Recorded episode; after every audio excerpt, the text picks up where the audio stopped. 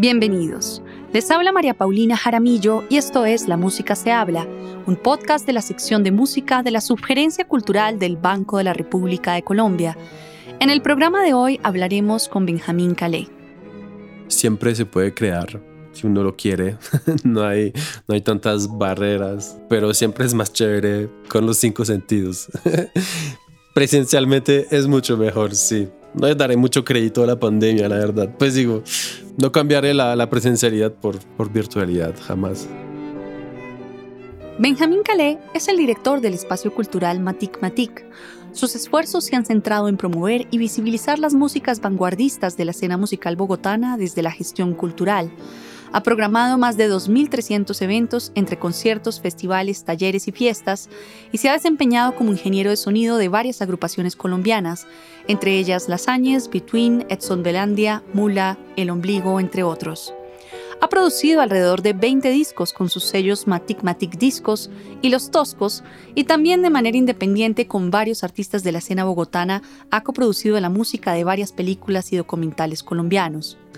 Como compositor improvisador ha colaborado con artistas como Holman Álvarez, Ricardo Gallo, Santiago Botero, Ricardo Arias, Andrés Vilá, entre otros, y desde el año 2020 desarrolla un proyecto dedicado a la grabación de campo de ecosistemas. En el programa de hoy hablaremos con Benjamín Calé acerca del impacto cultural que ha tenido Matic Matic en Bogotá, sus aproximaciones hacia la música de vanguardia y su reciente apuesta a la interacción musical en la virtualidad. Benjamín Matic Matic, desde su creación en el 2008, se ha dedicado a la promoción y difusión de nuevas formas de expresión sonora en un espacio diferente a una sala de conciertos. Es una cantina. ¿De dónde nació la iniciativa de crear un lugar como Matic Matic? Bueno, la verdad no fue mi creación, fue la creación de mi hermano y su esposa, entonces Julian Kelly y Diana Gómez. Ellos crearon el lugar, eh, el espacio en el año 2007 en su cabeza y lo volvieron realidad el 6 de marzo 2008. Realizaron eh, todo ese trabajo durante un año sabático. Mi hermano trabaja en otro, en otro campo y al fin de, al término de este año sabático me tenía que devolverse en su anterior trabajo. Entonces me llamó. Yo estaba trabajando en París eh, de músico, compositor empírico. Me llamó, me dijo, mira, Benjamín, tengo un lugar, un espacio en Bogotá. ¿Quisieras retomarlo? Y yo sí, de una. Un mes después estaba en Bogotá, listo para cambiar de vida. ¿Qué significa para ti este espacio y cuál ha sido el impacto de este lugar en la movida cultural del país? La verdad, no conocía muy bien la, la, movida cultural anteriormente a Matic Matic, pero de la respuesta que tuvimos con los músicos, pues vimos que era un lugar muy necesario. Había mucha creación, mucha creatividad de los artistas en músicas experimentales, músicas al margen, tradicionales, folclóricas. También les faltaba un espacio, no había tantas tarimas para estas músicas. Entonces vimos una acogida muy buena. La verdad, nunca tuve, como programador, nunca tuve que encontrar, que buscar ninguna banda. Tuvimos un flujo eh, sin, sin parar de, de propuestas de artistas. Entonces fue, sí, sentimos que era muy necesario este lugar. Fui muy bueno para mí porque conocí un montón de, de nuevas músicas, ¿no? de nuevos amigos. Sentí que sí, había, había una necesidad para la escena bogotana. Si pudieras quizás devolver el tiempo, ¿volverías a pensar en hacer un proyecto de este tipo en una ciudad como Bogotá o pensarías hacerlo en otra parte? Ah, no, totalmente en Bogotá, porque es increíble el país, ¿no? La, pues con toda su complejidad, ¿no? Eso es lo que lo hace muy interesante, muy rico culturalmente. Entonces, es, no, no lo haría por ninguna suma de, nada en otra ciudad, ¿no? En París nunca hubiera hecho un, proyecto así, siendo una escena tan ya establecida. Así, así nació en Bogotá y muy naturalmente tuvo muy buena acogida, así que se desarrolló muy bien. Antes de Matic Matic, ¿qué tipo de lugares existían donde se pudiera eh, escuchar este tipo de música? ¿Existían plataformas que pudieran mostrar la música de vanguardia o era algo muy incipiente? En Bogotá, pues escuché de lugares, sí, claro, había lugares como El Anónimo, como Tocata y Fuga. Pues en mi poco conocimiento de los tiempos anteriores a Matic, conozco esos dos lugares que proponían músicas así, pero Matic hizo una eh, pues llegó y hizo una programación constante de esos, de esos tipos de música, ¿no? Hablamos de mínimo cuatro, cuatro conciertos a la semana. Entonces eso impulsó mucho, mucho la, la escena. Matic Matic acoge música fuera del mainstream y de lo que comercialmente es aceptado. ¿De dónde viene tu interés por las músicas de vanguardia? ¿Qué recuerdos entrañables tienes de este tipo de música? Todo fue debido a mi, a mi hermano. Bueno, mentiras. No sé de dónde viene, pero bueno, mi hermano sí fue el que primero, es mi hermano mayor, ¿cierto? Él fue el primero que compró discos en la casa y entonces no, no empezó con músicas experimentales, no empezó con músicas mainstream, pero ahí descubrí como eso, el, el placer como de la escucha, ¿no? Él traía los nuevos discos y yo me sentaba en el tapete de la sala y me posicionaba los, los parlantes a la izquierda y a la derecha de mi cabeza y ahí pasaba horas y horas escuchando. Me fascinó eso, escuchar música. Y poco a poco, pues me fui inclinando hacia músicas ah, experimentales, gracias a amigos del colegio, como eso, como música trip hop, ah, ya, y luego mi primer paso hacia lo más o menos experimental era como Apex Twin, pero luego volvió mi hermano y me, y me mostró el, músicas que sí me cambiaron mucho la visión, que fueron artistas como Pierre Henry, un compositor francés de música electroacústica muy importante. Él de verdad me cambió la visión de lo que se podía denominar música, una manera de ocupar el espacio sonoro y, el tiempo de una manera inaudita para mí. Escuchando esas músicas me empecé directamente a, crear música yo. Me, enamoré de esa manera de percibir los sonidos y decidir que cualquier cosa podía ser música. Muchos oyentes buscan la familiaridad en la música, les, les gusta aquello que ya han escuchado antes. Sin embargo, hay otro tipo de oyentes que disfrutan la música nueva y estar en esta constante incertidumbre que se despliega de esta experiencia donde no saben qué va a pasar. Eh, ¿Qué tipo de criterio o, o actitud debe tener una persona para escuchar música nueva? Sorprenderse me parece, ¿no? Primero ser, efectivamente, hay, gente, hay mucha gente que, que toma la música como, un, como algo cómodo, como algo caliente ahí, como estar en la cama ahí cómodo, sin, sin que nada peligroso le pueda pasar. Escuchando las músicas que le recuerdan a cosas uh, de, de, la infancia, de la adolescencia. Efectivamente, yo personalmente me, me enamoré muy plásticamente de la música, muy de la sensación sobre el tímpano, muy poco del sentido. Por eso siempre estaba buscando nuevas sensaciones, ¿no? Lo relaciono mucho con el, el tocar la música. Para mí, querer, pues no, me encanta eso, el tocar, el tocar, el, el sentir los sonidos. Entonces busco y busco cada vez más sensaciones así. Es mi camino, no, no sé si podría recomendar a, otra gente de hacer así, porque cada uno tiene su, su relación propia con la música. Me pregunto que si de lo que estás hablando sobre este camino encuentras en la música algún tipo de emoción, ¿tienes una relación emocional con la música o es eh, de otro tipo? Debe haberla pero yo, yo, yo la veo muy como plástica. Ahorita que, ahora que tengo 40 años y que ya escuché muchas músicas, eh, me, me, volví un poco insensible, de verdad, a, la música. Estoy en un, en un proceso de cambiar de rumbo uh, musical. De hecho, ya, ya estoy en eso. Uh, ahora lo que me sorprende musicalmente es más uh, la grabación de campo, los sonidos de la naturaleza.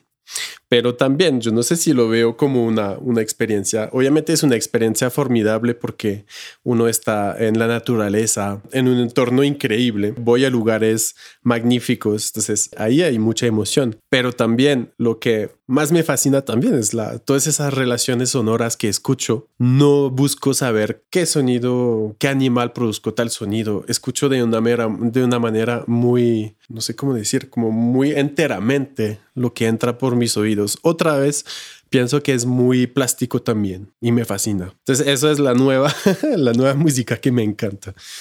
En el programa Resonantes salió una nota en la que varios músicos de la escena colombiana hablan sobre los desafíos que tienen para visibilizar y apoyar la música independiente. Y en ese mismo programa encontrábamos a músicos como Rodolfo Acosta, Daniel Leguizamón, que son artistas que han tenido como punto de encuentro también Matic Matic. ¿Cómo se relacionan estos dos mundos en tu vida, el de la música contemporánea y el de la música experimental? Lo atrevidos que son, el camino de ellos que es también buscar nuevas formas de hacer sonar el aire, de hacer vibrar el aire. Yo lo vi así. Ellos vieron en Matic un espacio de libertad, ¿no? De que no es tan fácil, la verdad, organizar un concierto Ah, me imagino de música contemporánea. Las salas que, proponen ese tipo de, conciertos, pues son, muchas veces salas públicas, entonces hay toda una burocracia para armar un concierto en que es llamarme, ¿no? Mostrarme más o menos la, propuesta y si me, parece pues interesante, de una le hacemos. Y con estos músicos, pues siempre ha sido muy interesante, empujan las fronteras de lo que se puede llamar música. Eso nos une. Además de esta aproximación un poco atrevida y fuera de lo normal, rompiendo estos paradigmas de la música, ¿qué otras cosas consideras en tu criterio para, para escoger las personas y los artistas que van a presentarse en Matic Matic? Podría sonar muy dictatorial, pero es lo que me gusta. En mi casa no pondría jamás a sonar música que no me gustaría, a pesar de que me he equivocado a veces, ¿no? En programación y sí, resultaron unos conciertos que no, al final no me parecen muy interesantes. Básicamente, así de sencillo, lo que me suene bien otra vez la, relación plástica con el sonido. Por eso pido siempre escuchar. Muchos artistas o vienen y me, me explican la música. No, te va a encantar, no sé qué. No, las palabras para mí no, no. Es imposible que, que represente lo que, lo que vaya a sonar. Pido pruebas. La música folclórica fue incorporada después de haber fundado Matic Matic. ¿Por qué tomaron la decisión de incluir música folclórica en la programación? Porque básicamente fui descubriendo toda una escena, ¿no? Toda la, toda la música de Colombia. Entonces yo no conocía casi que nada. Conocía Petrona Martínez, que me fascinaba, ah, y, que, y la salsa, y ya. Pero entonces yo llegué muy seguro de mí, ¿no? Que no, que, o sea, que aquí solamente música experimental y ya. Y poco a poco, pues ya fui cambiando de, de, de gustos, menos mal. Así encontré un montón de nuevos músicos y ya, y, abrí el espacio a más músicas. Por eso no, no tengo como una política, ¿no? Me, me, cuesta a veces pues definir cómo son mis criterios de programación, ¿no? Es, pues sí, lo defino así, lo que me guste. Así suene muy, muy como dictador, pero no puedo hacer menos que eso, que poner lo que me guste. Y así yo sigo feliz con mi espacio y así sigue la buena onda en este espacio y ya, y todo el mundo está más feliz. En una nota del Magazine Cultural del Espectador mencionas que durante la última década ha sido un tema de supervivencia y consistencia, y en palabras tuyas, abro comillas, lo económico no es lo difícil porque siempre gana lo musical. ¿Cómo logras conciliar el interés de seguir promoviendo la música vanguardia y al mismo tiempo cubrir con las responsabilidades económicas que demanda un lugar como Matic Matic? Pues no son tantas, mira, las responsabilidades, económicas, pues las cumplimos, ¿no? Obviamente me di cuenta rápidamente de que los conciertos de free jazz y de música improvisada no iban a sostener Matic mucho tiempo. Afortunadamente, hay muy buena música también en el campo de la música rumbera, digamos. Se podía hacer fiestas con muy buena música. Pues nos, de, las primeras fiestas que hicimos ah, era con Mario Galeano de DJ, con su proyecto, eh, con Frete Cumbiero, pero como un DJ set. Y poco a poco llegaron proyectos así como los Pirañas, ¿no? Que casi que empezaron a tocar Matic, Merian Brothers y ya, y nacieron así pues fiestas de otro, de otro sabor. Entonces sí, pudimos conciliar pues fiesta, que es básicamente, sí, Matic no vive tanto de vender boletas, vive de vender licor. Entonces pudimos hacer fiestas que vendían licor, que donde la gente estaba eso, de, de viernes enrumbada. Y, así sobrevivir. y así apenas eh, encontré el punto de equilibrio, porque al final tampoco hay tantas músicas eh, de rumba muy interesantes. Entonces ya, con que el viernes esté un éxito, ya podemos aguantar el martes, miércoles, jueves y sábado de músicas más experimentales. E igual, fuimos poco a poco creando un público, así que tampoco eran fracasos, ¿no? Todos los, los conciertos de, de, música experimental no, no, eran, no eran necesariamente fracasos financieros, eran éxitos musicales, lo que más importa. En estos encuentros que cuentas de varios músicos, tanto en el ambiente de fiesta como en el de concierto, se ha convertido Matic una plataforma para la creación colectiva y un intercambio también de nuevas ideas. Muchos artistas confluyen en el lugar Cuéntanos un poco cómo ha sido eso y qué proyectos se han creado o qué ideas nuevas han emergido de este cruce de saberes y de pasiones. Pues me cae difícil como pues dar a Matic la, la, paternidad de proyectos musicales, porque obviamente primero es el artista que lo crea, ¿no? Pero sí, sí, sé que obviamente músicos vienen a ver a otros músicos tocar, les inspira y les inspira la creación de, nuevas, de obras nuevas. Mucho dinamismo en este aspecto. Muchos músicos son el público de Matic. En tu experiencia personal, ¿cómo se ha expandido esa creatividad y, esa eh, o, se ha ampliado la perspectiva que tienes de la música tú como creador también? Yo como músico he incursionado en la improvisación libre gracias a Matic, sí, porque a veces había, había huecos de programación, entonces había que hacer el concierto sí o sí. Entonces me metí, ya me metí y tocando con otro artista. Y así sí, pues yo como creador sí, me ha servido muchísimo. Es una idea que tenía también cuando vine a Colombia. Dije, no, eso es una súper oportunidad porque sí, voy a conocer un montón de nuevos músicos. Para mi creación va a ser muy, muy interesante. Lo fue. Recientemente creaste el proyecto Labomatic, cuatro laboratorios de creación musical donde artistas de la vanguardia suiza y colombiana construyeron obras a distancia durante los meses de octubre y noviembre de 2020. ¿De dónde nació esta iniciativa, Benjamín? Nació de, mi amigo Santiago Gardia un gestor cultural, el dueño, el dueño del Anónimo. Él también está colaborando con Pro Helvecia entonces me contó de la posibilidad de, hacer tal proyecto y también, pues, debe decir, sí, también gracias a él, todos los artistas suizos que habían, casi todos, la mayor parte de los artistas suizos que, habían, que han colaborado en la Bomatic habían tocado en Matic antes. Con toda la virtualidad, yo estaba muy desencantado con, con eso, con esa falta de, pues, no había nada que hacer tampoco, ¿no? Pero yo preferí no hacer mucho, en, no, impulsar tampoco tanto esos, eh, esos conciertos en virtuales. Por eso me incliné más hacia la producción, crear un producto musical pues que tenga una, una buena calidad sonora, mantener también el intercambio entre músicos, aunque ese sí fue virtual, nos tocó hacerlo virtualmente. Pero entonces eso nació de, pues, de eso, de, de, tener que de mantener la, la, creación viva en Bogotá. ¿Cómo hacen la interacción virtual? Me pregunto si con este tema del delay y de todo esto, ¿cómo se planteó el proyecto para poder tener este tipo de interacción?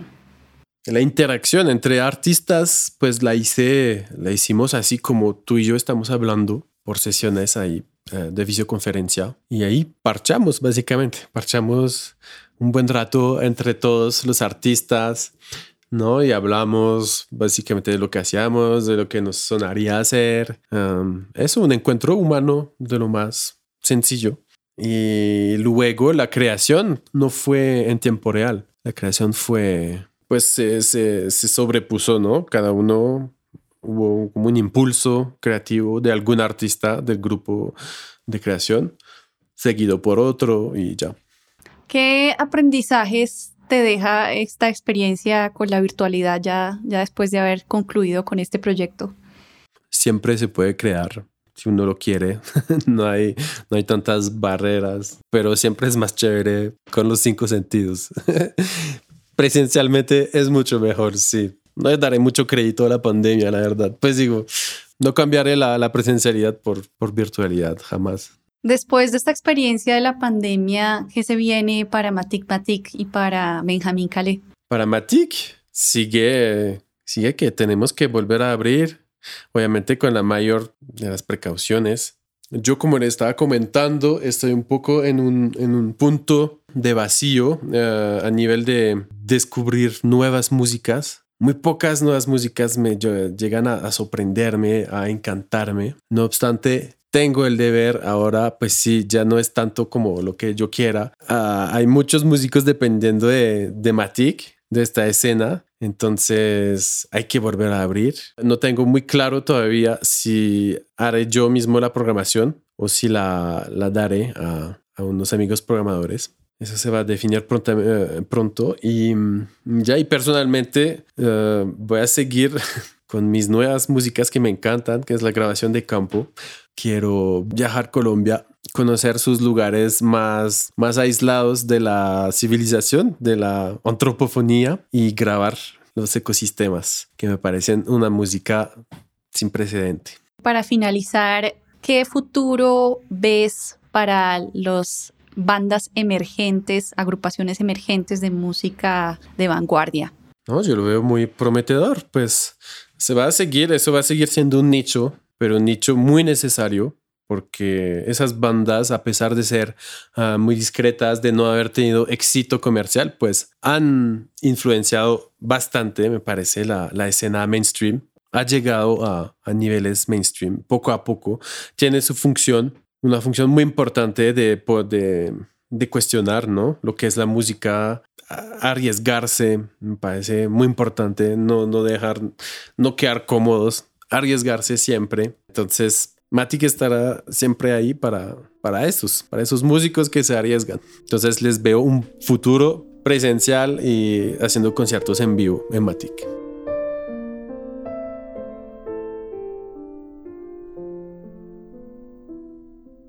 La actividad cultural del Banco de la República está en la página web www.banrepcultural.org. Síganos en Facebook como Sala de Conciertos Luis Ángel Arango y en Instagram, Twitter y YouTube como Banrep Cultural. La Música se habla es una producción de la sección de música de la Subgerencia Cultural del Banco de la República de Colombia. La música de este podcast es parte del trío Opus 32 de la compositora colombiana Amparo Ángel, interpretado por el Swiss Piano Trio, grabación que hace parte del disco Compositores de Nuestro Tiempo Volumen 2, editado y publicado por el Banco de la República. Mi nombre es María Paulina Jaramillo, hasta una próxima ocasión.